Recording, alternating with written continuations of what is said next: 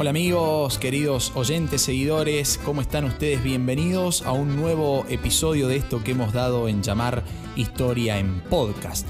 El episodio para mí más importante que hasta el momento vamos a desarrollar y uno de los más interesantes relacionados a la historia argentina. Capítulo 28 o eh, capítulo octavo de la tercera temporada, como a ustedes más les guste, en donde vamos a estar desarrollando uno de los temas más problemáticos de la historia argentina, eh, sin duda el más problemático de la historia argentina del siglo XIX y para mí uno de los más importantes en todos eh, estos 200 años que llevamos como nación. ¿sí?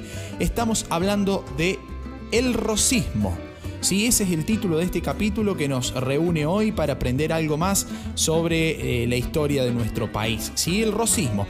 Rosismo que, para arrancar, debo decir dos cosas. Primero, va a ser un episodio un poquito más largo de lo habitual porque eh, se va a prestar para hablar de diferentes eh, hechos, procesos y sucesos que se han, digamos, encontrado dentro del, del gobierno de Juan Manuel de Rosas, de los gobiernos de Juan Manuel de Rosas.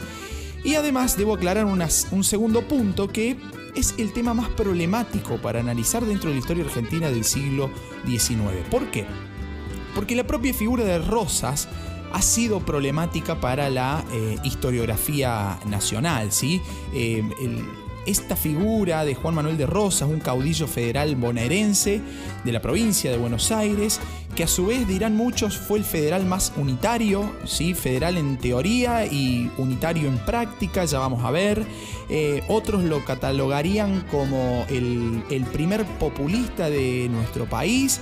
Em, también, digamos, va, a llevar a cabo los primeros intentos por la defensa de, eh, nuestra soberanía frente a los grandes imperios. Otro dirán, em, va a ser el primer tirano argentino, el primer dictador. Bueno, eh, fíjense los conceptos fuertes que hemos estado dando acerca de una figura ¿sí? política, porque además se le van a, realizar muchos usos políticos, no solo a, la figura de Juan Manuel de Rosas como caudillo, sino al, gobierno, a la administración rosista de nuestro territorio. ¿sí? Para la, la historiografía, perdón, decía, también eh, va, va a estar problematizada la figura de Rosas.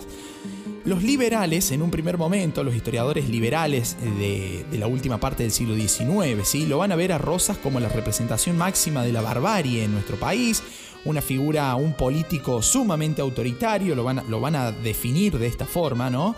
Eh, lo van a acusar de tirano, un tirano que estuvo en el poder eh, por casi 20 años, ¿sí? Y que pudo mantenerse durante todo ese tiempo. Eh, mediante el uso de la, de la violencia, ¿sí? de la violencia que partía del mismo Estado. ¿sí? Eh, los revisionistas, los historiadores revisionistas de más eh, ya entrado el siglo XX, de los últimos años, diría yo, e incluso de comienzo del siglo XXI, van a poner en rosas eh, la figura, una especie de paladín de la justicia, un, paladín de la, de la, causa nacional, de la defensa de la soberanía, de la, defensa de la industria nacional, ¿sí? como un estandarte del nacionalismo. Y eh, bueno, debemos decir que en la actualidad eh, Rosas sigue teniendo un uso político, ¿sí? la figura de Rosas, el gobierno de Rosas sigue eh, guardando esa, ese uso que hacen los gobiernos y los políticos de una figura que entendida de esa forma está totalmente descontextualizada, así como estaría totalmente descontextualizado analizar cualquier líder político fuera de su contexto y fuera de su tiempo y fuera de los procesos que se estaban viviendo en esos momentos. Después los juicios de valor lo realizará cada uno eh, en base a sus intereses, a lo que considere más importante y a lo que hemos hablado, a lo que han leído, a lo que han visto y han escuchado, digamos. ¿sí? Eso ya ahí no me, no me puedo meter, pero sí, digamos, como, al menos como alerta, ni siquiera como un consejo, al menos como alerta, tratar de entender a los procesos históricos fuera fuera, digamos, de los usos políticos que se pueden dar, porque si no estamos descontextualizando, no fuera de la mirada actual, porque eh, un historiador italiano alguna vez dijo, Benedetto Croce, dice, toda historia es historia eh, contemporánea. Sí, es cierto, vemos la historia en base a las gafas del presente, a los lentes que usamos eh, en el hoy, digamos, ¿sí? Pero si a eso le agregamos un tinte político, le, damos un uso político y peor aún un uso partidario, estamos cayendo en, cuestiones bastante complicadas.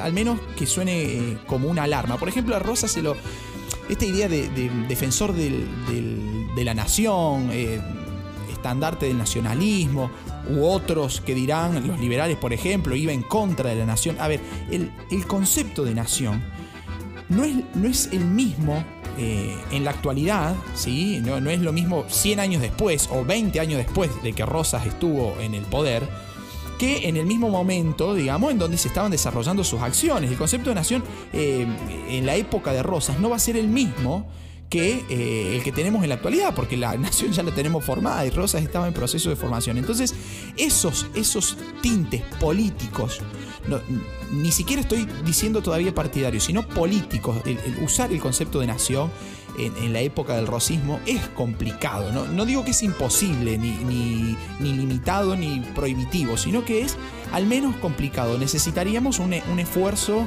eh, extra para tratar de trasladar, encajar un concepto actual o como nosotros actualmente entendemos nación, por ejemplo, menciono uno, ¿sí? A cómo se entendía en la época del rosismo. Una época en donde veníamos en suma, eh, digamos, nuestro país estaba eh, sumergido en la lucha civil como hemos desarrollado ya en el, en el capítulo anterior. ¿sí? El objetivo de este capítulo de Historia en Podcast es justamente eh, no buscar buenos y malos, ¿sí? Eh, sino más vale entender por qué, por qué los hombres y las mujeres ¿sí? actuaron de un modo determinado en un momento determinado. Todo uso político que se haga de eso me parece a mí, en mi forma de ver la historia, y esto es algo totalmente personal, está eh, descontextualizado al menos. ¿sí? Bien, para arrancar ya netamente con lo que es eh, el, proceso rosista, ¿sí? Vamos a comenzar diciendo que la llegada al poder de Rosas, ¿sí? en, 1829, donde cortamos en el capítulo anterior, eh, va a estar apoyada tanto por el sector de la élite, la clase alta, digamos, eh, bonaerense de esos momentos, los, terratenientes, los hacendados, los comerciantes, como también por las clases populares o las clases bajas, como dicen algunos, compuestas por gauchos, por peones, por sirvientes, eh, por artesanos, por ejemplo, ¿sí? Entonces ahí ya tenemos un personaje de la historia que tiene algo novedoso. Logra conciliar, logra ser el eslabón que une dos sectores de la cadena, digamos, ¿sí? los sectores populares o bajos y los sectores de la élite o los sectores eh, altos, digamos, ¿sí? definidos por una cuestión socioeconómica, obviamente de eso hablamos. ¿sí?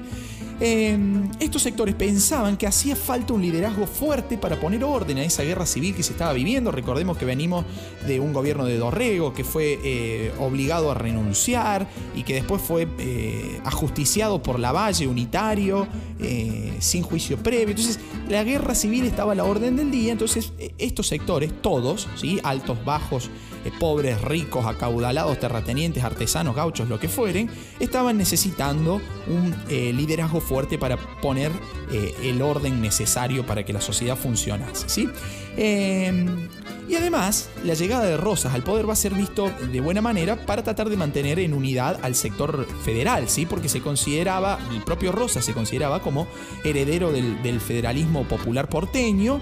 De hecho, la primera obra que va a desarrollar estando ya en el gobierno va a ser el, funeral de Dorrego, del cual no había podido, eh, digamos, el, propio Dorrego no había podido... Eh, disfrutar, si vale el término, eh, de, su propio eh, funeral y su propio entierro. Y bueno, eso lo, posiciona a Rosas como el heredero del federalismo de Dorrego. ¿sí?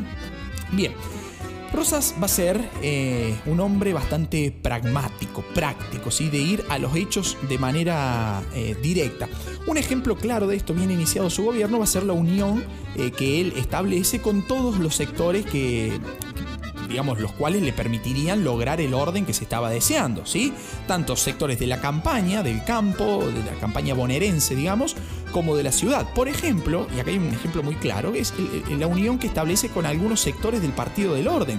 Partido del Orden que estaba apoyando eh, tiempo atrás a, la gobernación de Martín Rodríguez, a Bernardino Rivadavia como, eh, como secretario del gobierno de Rodríguez, ¿sí? Entonces va eh, a formar el famoso Partido Federal Porteño, el propio Rosas, ¿sí? Lo cual está hablando ya de una unión política que permitiría avisorar lo que vendría eh, a futuro. ¿sí?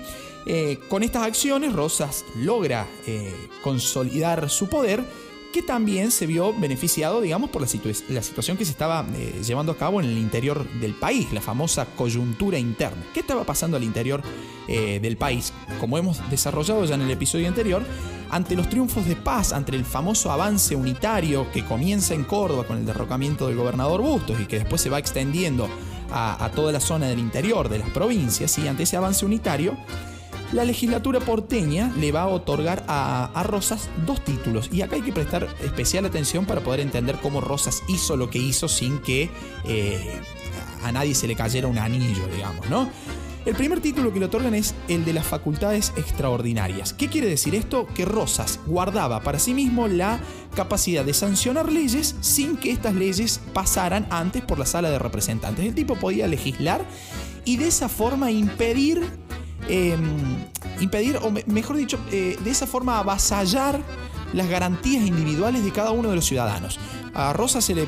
Eh, voy a poner un ejemplo, se le cruzaba por la cabeza eh, un, toque de queda, por ejemplo, ¿sí? un estado de sitio, nadie podía discutir esa idea porque justamente esa ley podía ser sancionada por él mismo sin necesidad de pasar antes por la sala de representantes para un debate.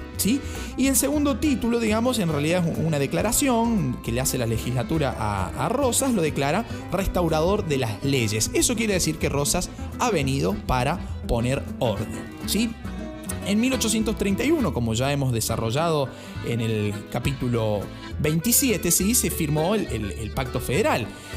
Eh, porque justamente los unitarios eran muy fuertes en el interior y controlaban la mayoría de, las provincias. Pero, pero, la suerte unitaria eh, va a cambiar en un determinado momento de la historia cuando en la localidad cordobesa del Tío, cerca del río Tala, ¿sí? para los que nos escuchan desde aquí, desde la provincia de Córdoba, las fuerzas federales van a lograr capturar al famoso Manco Paz, José María Paz. ¿sí?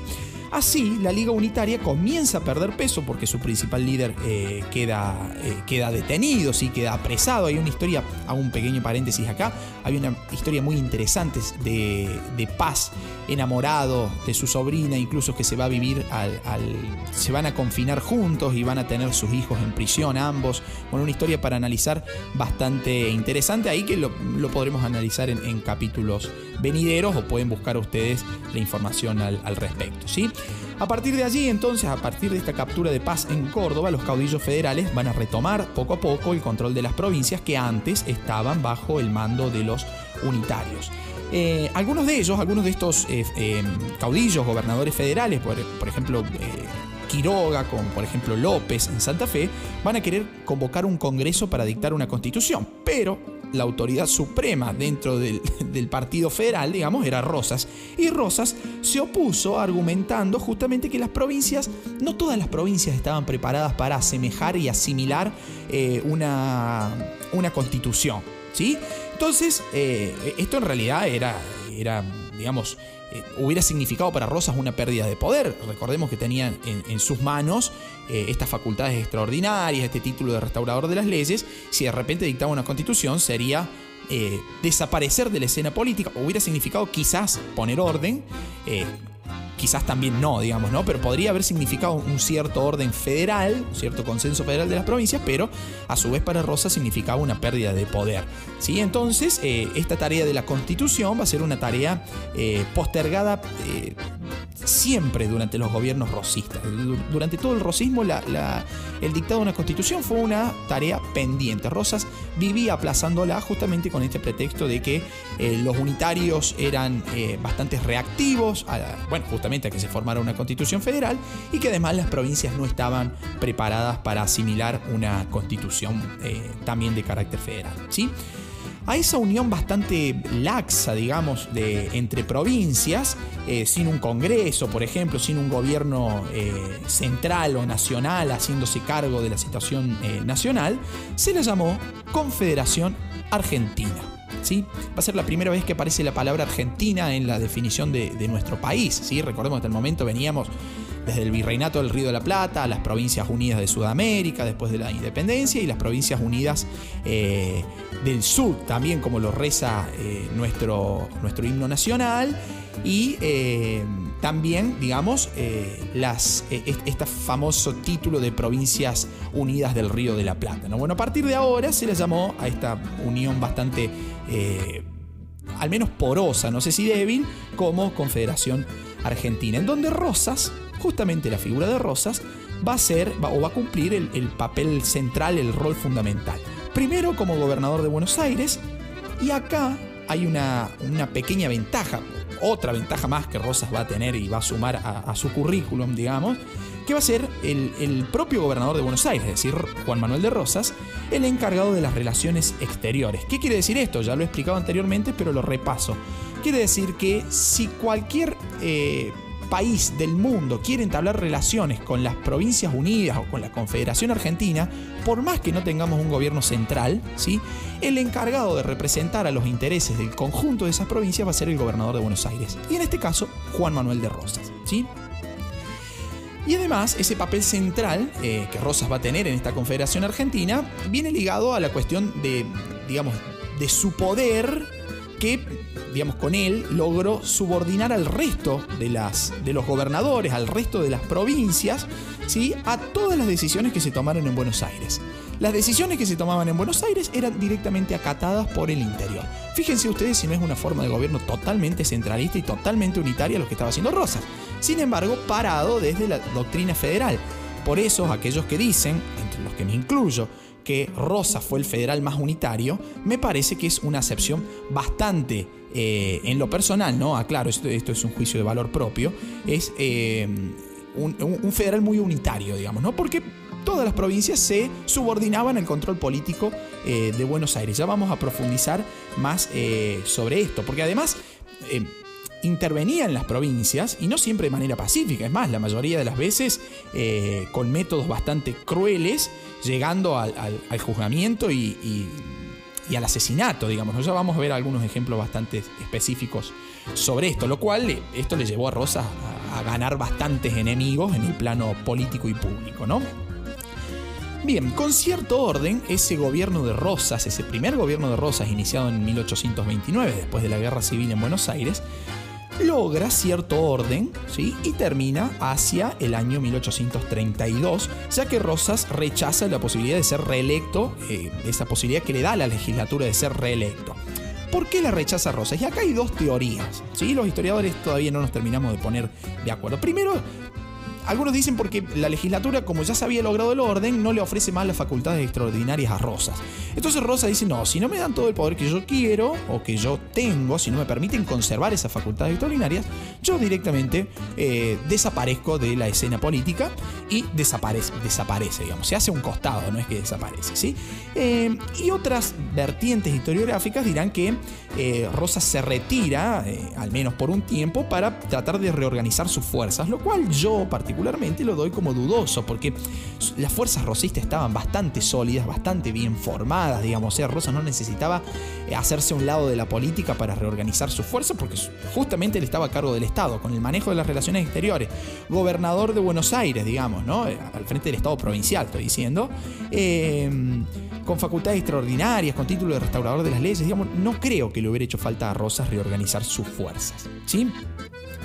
Em, a partir de allí, Rosas, eh, por fuera del gobierno, pero muy activo eh, públicamente, incluso políticamente, va a iniciar entre los años 1832 y 1835 la denominada campaña al desierto.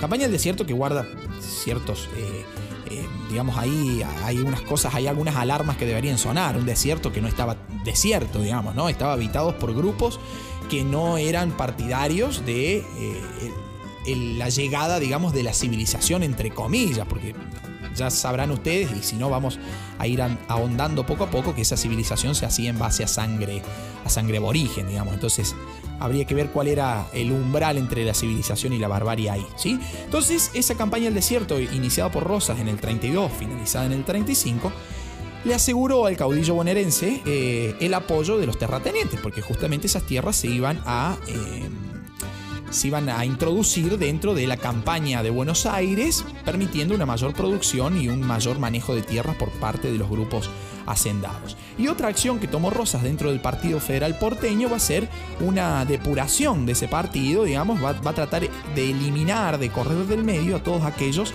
que no eran sus seguidores incondicionales.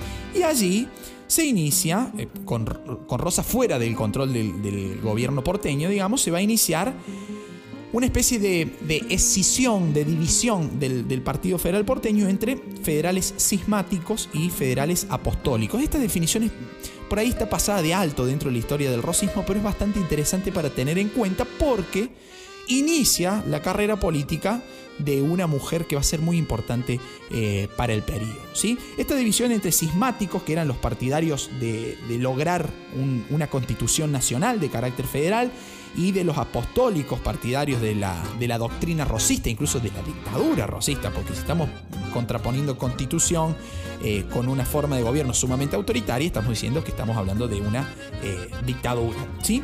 A partir de esa escisión, de esa división eh, federal en Buenos Aires, se va a dar inicio a la llamada Revolución de los Restauradores. Así que va a ser un, levantamiento popular en donde justamente se juzga a todos aquellos federales cismáticos por parte de los apostólicos, en donde emerge la figura política de Encarnación Escurra, ¿sí? la, señora, la mujer de, Rosas, ¿sí? que va a dar fin al gobierno de Balcarce, el cual va a ser sustituido por Viamonte, digamos. Entonces, la mujer de Rosas, Encarnación Escurra, ¿sí? va a ser la encargada de defender los intereses del, rosismo, del federalismo porteño eh, apostólico, del grupo apostólico de los federales, ¿sí? persiguiendo y eliminando a todos aquellos federales cismáticos partidarios de una constitución, que ya sabemos que Rosas no estaba de acuerdo, ¿sí? Y eso le va a costar el gobierno a Balcarce, lo cual va a dar eh, origen o inicio al gobierno de Viamonte, ¿sí? Bien, vemos que Rosas, por más que hubiera dejado el poder en 1832, no estaba para nada corrido ni retirado de la actividad pública y política, ¿no? ni mucho menos eh, su mujer. ¿sí? Para el año 1834, un conflicto entre Salta, eh, va a estallar un conflicto entre Salta y Tucumán, digamos, el cual, para el cual va a ser enviado eh, el caudillo Facundo Quiroga para tratar de mediar justamente desde Buenos Aires. Le dicen, Quiroga, usted vaya y ponga orden en el norte, que además eh, ya sabemos que Quiroga tenía un, gran poder en el norte, era, riojano él. Entonces lo mandan a establecer eh, la paz entre Salta y Tucumán. Lo logra, lo logra, pero en el retorno a Buenos Aires, ¿sí? en el norte cordobés, en un sitio que parece detenido en el tiempo, si alguien lo puede visitar alguna vez, cerca de Cerro Colorado, en un, en un punto que se llama Barranca Yaco, una curva y en una contracurva entre medio del monte, como detenido en el tiempo, ¿sí? Eh, Quiroga es eh, asaltado, su comitiva es asaltada y muere asesinado en manos del tristemente famoso Santos Pérez. Aparentemente este crimen de Quiroga eh, había sido ordenado por José Vicente Reina Fe, que era el, gobernador de Córdoba, federal él también, pero enemistado con, con el rosismo, enemistado con Rosas, ¿sí? Y a partir de allí, eh, Reina Fe va a ser mandado a matar posteriormente, directamente ajusticiado por eh, órdenes del, del, propio restaurador. ¿sí? Esta situación del asesinato de Quiroga hizo temer el inicio de una nueva guerra civil en nuestro territorio, por lo tanto Viamonte renuncia y la Sala de Representantes de, Buenos Aires se ve obligada a nombrar a un nuevo eh, gobernador y aparece nuevamente la figura de Rosas como restaurador del orden y de las leyes, sí, pero nada más que esta vez Rosas se hace rogar un poquito y dice, ah, mira, no me quisieron dar las facultades extraordinarias de 1832, bueno, perfecto, si quieren que vuelva ahora me dan la suma del poder público, digamos, ¿no? Y la legislatura porteña, ante el temor del avance de una guerra civil eh, proveniente desde el interior, acepta ¿sí? y le da a Rosas la suma del poder público. ¿Qué quiere decir esto? Que Rosas guardaba en su persona los tres poderes del Estado, de una república. ¿sí? Los, poderes divididos de una república estaban concentrados ahora en, en, una sola persona, que era Juan Manuel de Rosas. Es decir, tenía la capacidad de legislar, de hacer leyes, de hacer de juez, de juzgar, ¿sí? además de ajusticiar y además de llevar a cabo eh, las tareas propias de un ejecutivo. O sea, poder ejecutivo, judicial y legislativo estaban en manos de una sola persona. Y así se da inicio al segundo gobierno de Rosas que va a gobernar desde 1835 hasta 1852, 17 años en donde el lema primordial del rosismo va a ser restablecer la paz y el orden. Y acá cabría preguntarse cómo vamos a lograr eh, restablecer la paz y el orden. Eh, y bueno, la respuesta de Rosas va a ser muy simple y, muy sencilla, siendo no admitiendo oposiciones de ningún tipo. ¿Sí? Entonces ya estamos acá entendiendo que estamos frente a un gobierno sumamente autoritario. Habría que ver si corresponde, en base a lo que dije al comienzo, decir dictatorial o no. Pero al menos en la práctica era un gobierno eh, autoritario. Y para estos fines de, digamos, tratar de lograr eh, el control y la no admisión de, oposiciones de ningún tipo, aparece la denominada Sociedad Popular Restauradora, la más conocida como Mazorca, ¿sí? encabezada por la propia Encarnación Escurra, que va a ser un órgano, digamos, para usar un término actual, parapolicial o un órgano paramilitar, digamos, y que perseguía, vigilaba y castigaba a todos aquellos opositores eh, del rosismo. ¿sí? Esto va a llevar al exilio justamente a muchas personas que se mostraban en contra de las ideas eh, del federalismo rosista. ¿sí? Para identificar eh, quiénes eran rosistas y quiénes no, la Sociedad Popular Restauradora llevó al uso obligatorio de la denominada divisa punzó, un brazalete, eh, una tira prendida al pecho de color rojo punzó, de allí su nombre, en las cuales llevaba lemas bastantes, eh, complicados de entender en la lógica actual, pero en, el momento, por ejemplo, decían eh, mueran los salvajes unitarios. ¿Sí? Eh, esto llevaba a, una persecución y a un odio ¿sí? hacia una oposición política bastante marcada, lo cual hacía que justamente la divisa Punzó y, pudiera identificar a quienes la portaban o no, si eran seguidores de Rosas o si eran opositores a su gobierno. ¿sí? Rosas, durante este segundo gobierno, vamos a decirlo, eh, tuvo un gran apoyo popular de gauchos, de peones, de ex esclavos y también de ese sector eh, de la élite porteña que ya hemos mencionado en el, gobierno eh, anterior. Esto le lleva a Rosas a tener una especie de figura omnipresente, digamos, está, eh, está en todos lados y no está en ninguno, pero todo lo vigila, todo lo controla, todo lo sabe, digamos, una especie de, dios argentino del siglo XIX, digamos, ¿no? Y que además castigaba si no, no recibía los afectos necesarios, ¿sí? Hasta en misas eh, hasta en las misas, hasta en las ceremonias eclesiásticas, tiene que estar, tuvo que estar presente eh, un retrato con la figura del restaurador. Fíjense hasta dónde llegan, ya vamos a, profundizar más adelante sobre este tema.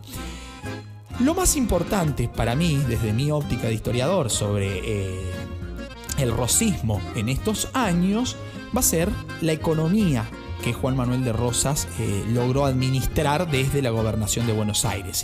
Va a ser un periodo de gran expansión de la ganadería, eh, siempre orientada a la producción para el mercado externo, tanto sea ganadería bovina como eh, ganadería ovina, es decir, de vacas y de ovejas. Va a favorecer la instalación de saladeros y de estancias, que ya también hemos desarrollado anteriormente cómo funcionan.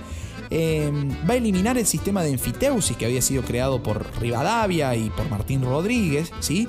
y va a comenzar a cobrar alquileres eh, verdaderamente eh, onerosos, caros, digamos, para aquellas tierras que estaban ubicadas eh, a mayor distancia de la ciudad de Buenos Aires.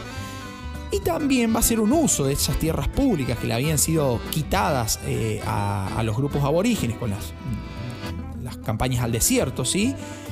las va a entregar a esos territorios los va a entregar como una especie de pago de favores políticos. ¿sí? Eh, gracias, digamos, si vos apoyabas al gobierno en, diferentes acciones, Rosas te iba a premiar con eh, la entrega de tierras públicas, lo cual esto genera un gran apoyo, sobre todo del sector eh, terrateniente. ¿sí? Pero en lo económico, a mi entender, y lo que va a derivar después en varias situaciones bastante problemáticas, que le van a llevar a Rosas a ganar el título de defensor de la soberanía nacional, dentro del aspecto económico, lo más importante del periodo fue el, dictado, digamos, de la ley de aduanas.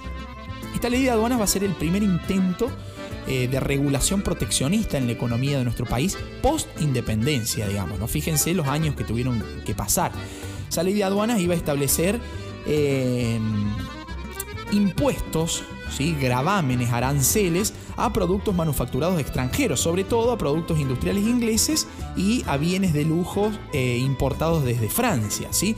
Prohibía el ingreso de aquellos productos manufacturados que se producían en nuestro país también, lo cual permitió la reactivación, entre otras cosas, de las industrias eh, del interior eh, antes, que se encontraban antes afectadas, digamos, por, por, la importación. Entonces podemos decir, con este análisis rápido de la ley de aduana, porque no, no, no podemos detenernos ni ahondar más, simplemente de características generales, eh, va a ser el primer intento, o, al menos el, el, intento más sistemático para tratar de eh, armonizar los intereses económicos del interior y de Buenos Aires, digamos, ¿sí? Porque justamente está tratando de beneficiar a los dos bandos de eh, manera pareja, si se quiere el término, ¿sí?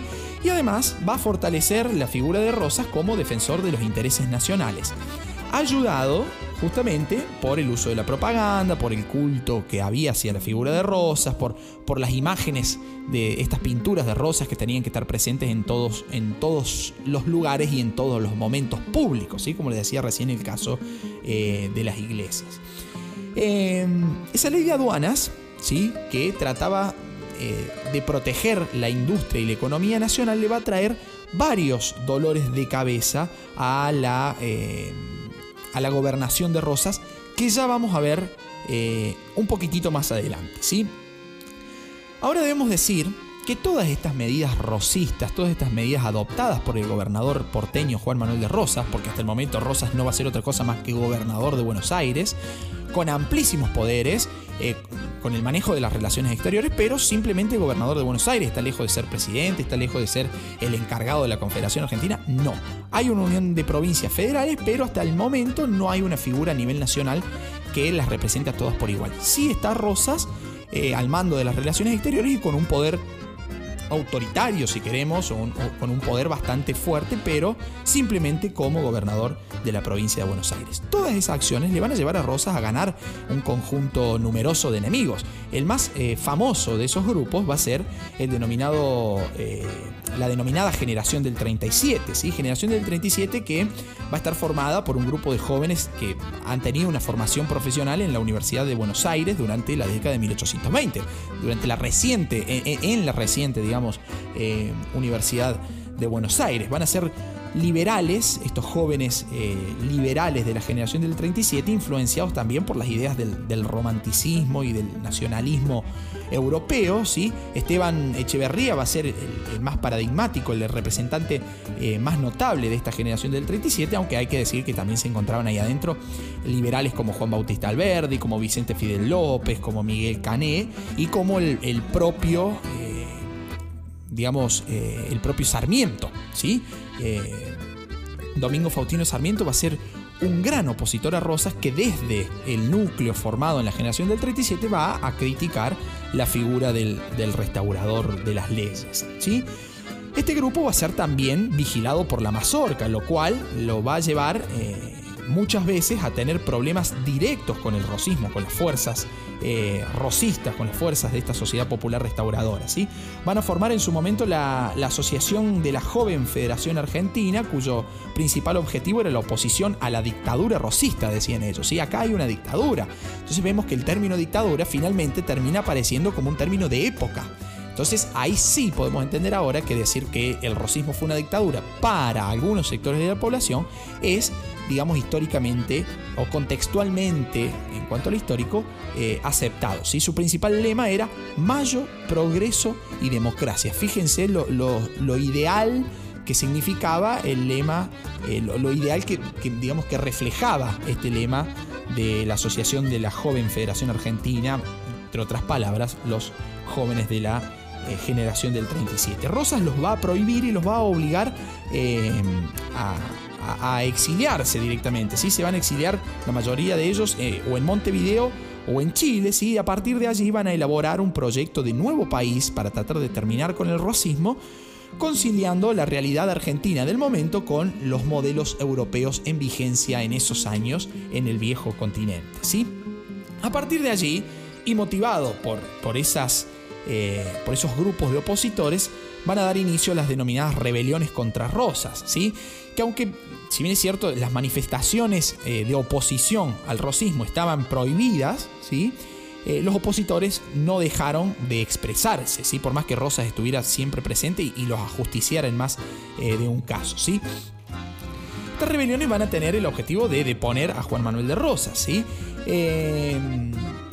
Y la mayoría de ellas van a ser, eh, digamos, Rosa va a estar enterado a tiempo de lo que estas rebeliones querían y, proponían. Y finalmente las va a sofocar y va a justiciar a, sus líderes. Va a haber dos grandes rebeliones en estos momentos, que va a ser una la de los libres del sur y otra la de la Liga del Norte y el Litoral. ¿sí? Estamos hablando entre 1839 y 1843. Eh, el movimiento de Libres del Sur y de la Liga del Norte y el Litoral fundamentalmente estaba eh, formado por estancieros del sur de Buenos Aires que estaban en contra de la, prohibición de la ley de enfiteusis que había hecho Rosas.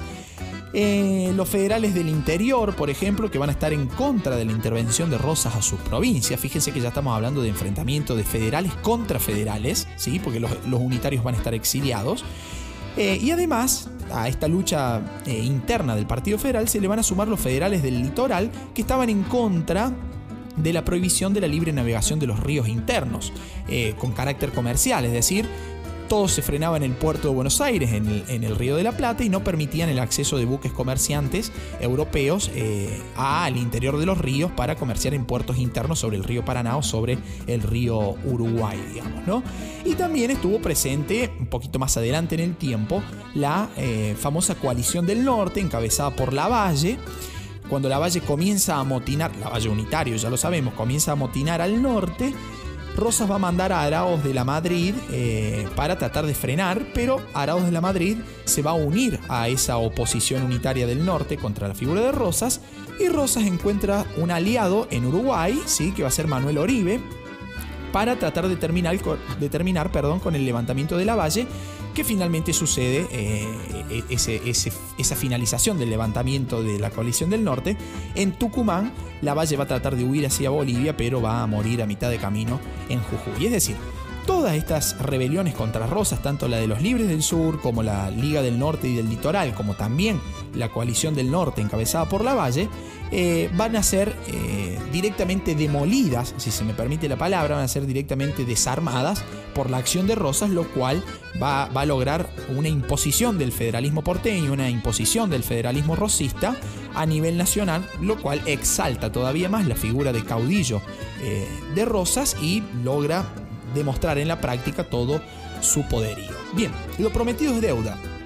Dije que la ley de aduanas va a ser importante para entender dos sucesos que eh, digamos, van, a, van a marcar el gobierno rosista y de hecho les van a le va a permitir a Rosa ser recordado como el gran defensor de la soberanía nacional. Estamos hablando de los bloqueos al puerto de Buenos Aires, cuya principal causa fue obviamente la ley de aduanas de 1835, pero a los que se suman algunas que otras causas que voy a mencionar.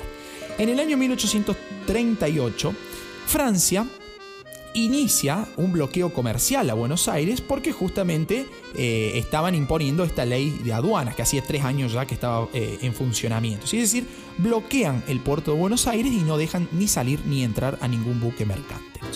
Rosas no va a ceder a la presión de los franceses, no va a derogar la ley eh, de aduanas y a esta situación se suma que los comerciantes ingleses en Buenos Aires estaban comenzando a ver afectados sus intereses. Incluso los propios británicos en su país están comenzando a ver perjudicados sus intereses económicos porque no permiten eh, el comercio con la Confederación Argentina. ¿sí? Entonces, ante la negativa o, digamos, ante, ante el, no afloje de Rosas frente a la presión francesa, se le suma también el reclamo de los comerciantes ingleses que dice, che, levanten este bloqueo que al final no podemos comerciar, si Francia se ve obligada a deponer su actitud y en 1840 con, eh, llega a Buenos Aires el nuevo cónsul francés que va a firmar finalmente el tratado para terminar eh, con el bloqueo.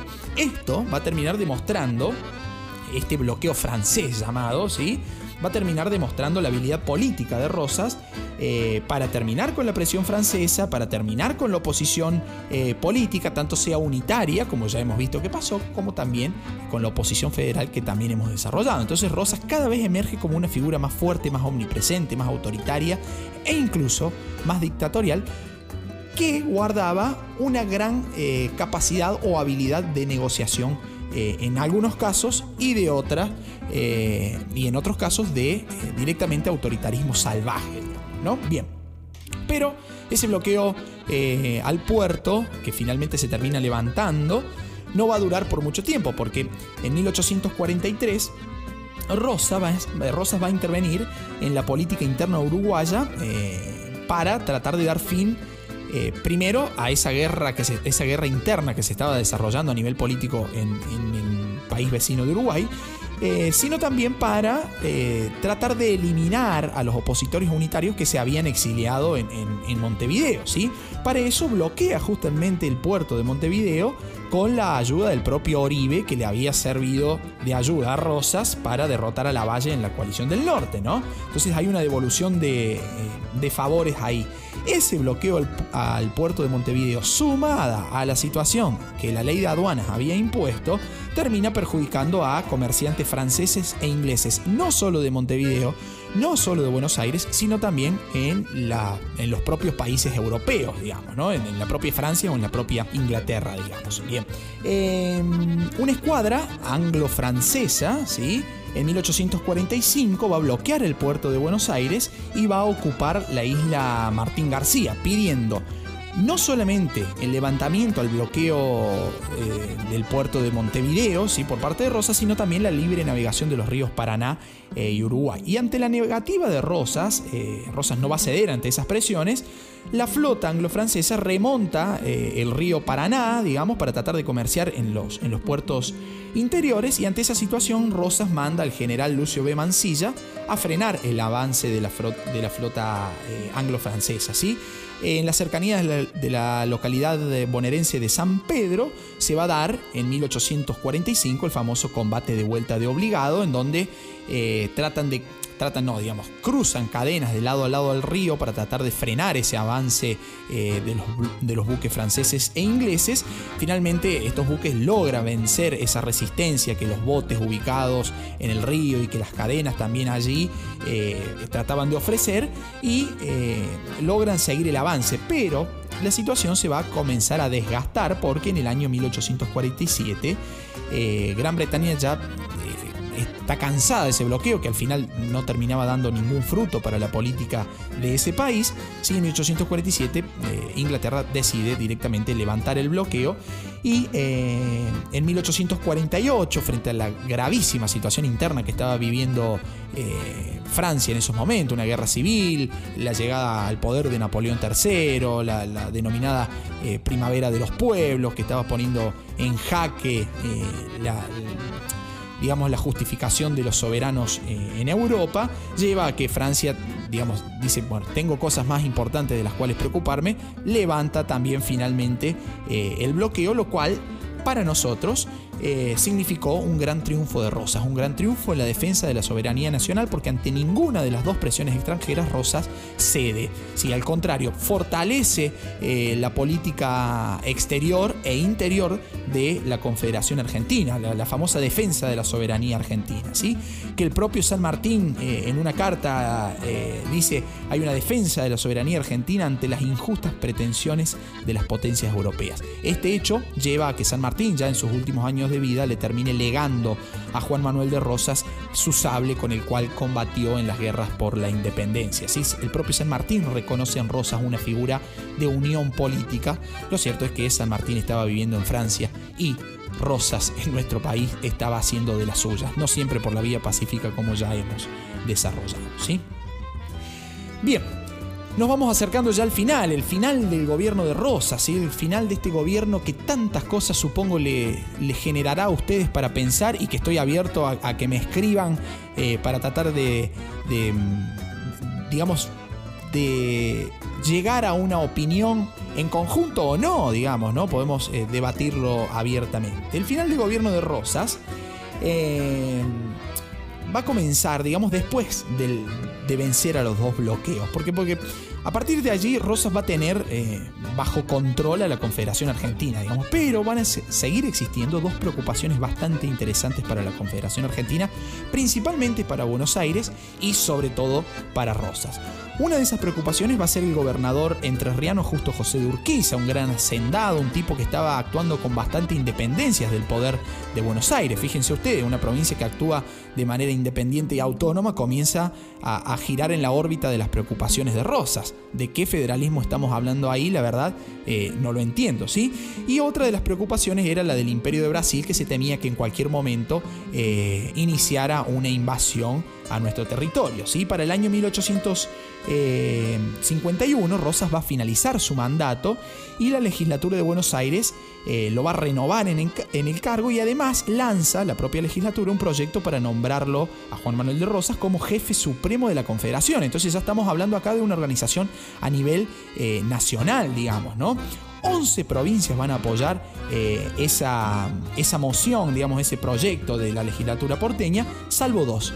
Corrientes y la propia Entre Ríos con Urquiza a la cabeza. Urquiza es enojado ante esa situación. Recordemos, Corrientes y, Entre Ríos, fundamentalmente Entre Ríos, una provincia muy ganadera, muy agrícola en esos momentos, eh, siendo Urquiza un propio hacendado, si lo traemos a una terminología actual, un multimillonario del momento, digamos, que disputaba el poder económico junto a Rosas. Eh, van a ver perjudicial esta política de la no eh, navegación libre de los ríos Paraná eh, y Uruguay. Entonces van a estar en contra del manejo de rosas de, las eh, relaciones exteriores. Entonces Urquiza, enojado ante esa situación, expresa, larga, digamos, su famoso pronunciamiento. El pronunciamiento de Urquiza, en donde el propio Urquiza decía, Entre Ríos, a partir de ahora, asume el manejo de las relaciones exteriores desplazando a Buenos Aires, porque claramente ese sistema federal porteño no estaba representando a los federales del interior. Es más, se asemejaba a un sistema unitario eh, que a un sistema federal. Pero finalmente, imagínense ustedes, Rosas, eh, omnipotente en el momento, eh, a, esa carta, a ese pronunciamiento directamente no le da ningún tipo de interés y, y, queda en la nada, digamos, ¿no? Y ante esa situación, Urquiza forma una alianza con, el, con Brasil, con Uruguay, eh, y con corrientes para derrotar a Rosas. ¿sí? Forma el famoso ejército grande con más de 30.000 hombres que va a terminar enfrentándose a las tropas rosistas en la batalla de Caseros del 3 de febrero de 1852. A partir de Caseros vamos a comenzar a pensar en una Argentina totalmente diferente que se asemeja más a la Argentina actual ¿sí? que a la Argentina anterior a 1852. Casero marca la bisagra en, la historia nacional, ya vamos a ver en los capítulos siguientes por qué. En esa batalla de Casero se da el triunfo de los federales del, litoral. Fíjense, terminan enfrentándose federales contra federales, digamos, ¿no? Al menos en, la teoría. Ya sabemos que en la práctica habría que analizar otras cositas para definir eh, qué es ser federal o no. Eh, como en la actualidad, diría, no, no, no puedo privarme de, tirar el chascarrillo, como en la actualidad, habría que ver qué es, qué es ser federal y, qué no, eh, como para analizar y, pensarlo. Em, Rosas, finalmente derrotado después de Caseros, redacta su renuncia y se busca asilo, digamos, en la delegación británica. Fíjense qué increíble, porque va a buscar asilo en la delegación británica en Buenos Aires, justamente cuando había estado combatiendo o, no cediendo ante los intereses británicos en, el bloqueo de hacía apenas eh, unos años atrás, ¿sí? Eh, finalmente, eh, después de, ese asilo en la delegación británica, va a terminar exiliándose con su familia, con su hija Manuelita, en Inglaterra. Cuentan algunos que tuvo que terminar huyendo de noche, Rosas, él disfrazado de, mujer y la hija disfrazado de, varón para eh, no ser apresados y ajusticiados por las tropas de los federales del, litoral y por aquellos unitarios que todavía veían, que habían podido seguir viviendo en la Confederación y veían en Rosas la imagen del, dictador eh, salvaje, digamos, ¿no? Eh, tal, tal, como lo nombran los propios unitarios. Eh, a partir de allí se exilia entonces, va primero a, Southampton en Inglaterra, va a comenzar una serie de aventuras y desventuras porque va a perder todo lo que tiene, va a terminar trabajando eh, en, una, en una hacienda alquilada con unas pocas hectáreas, no en la pobreza, pero sin gozar de los beneficios que había gozado en Buenos Aires y termina falleciendo en el año 1877. Bastante bastante largo este capítulo a mi gusto, pero eh, no podía eh, hacerlo menor, por eso lo aclaré al comienzo. Hemos terminado con la etapa rosista para comenzar a analizar desde un próximo episodio ¿sí? la Argentina posterior a Caseros. ¿sí? Bien amigos, hemos llegado al final, capítulo que nos permite pensar infinidades de cosas, seguramente he repasado de manera rápida y por arriba, ustedes pueden profundizar o pueden preguntarme realmente lo que deseen por cualquiera de mis redes sociales, Facebook, Instagram eh, o Twitter, me encontrarán ahí como Luquitas Bota. Hemos llegado al final de un nuevo episodio de esto que hemos dado en llamar Historia en Podcast. Chao amigos, muchas gracias. Si quieres seguir aprendiendo sobre este y otros temas, comprar nuestros libros o hacer tu donativo al canal, visítanos en nuestro Instagram Historia en Podcast o hace clic en el enlace de la descripción de este episodio.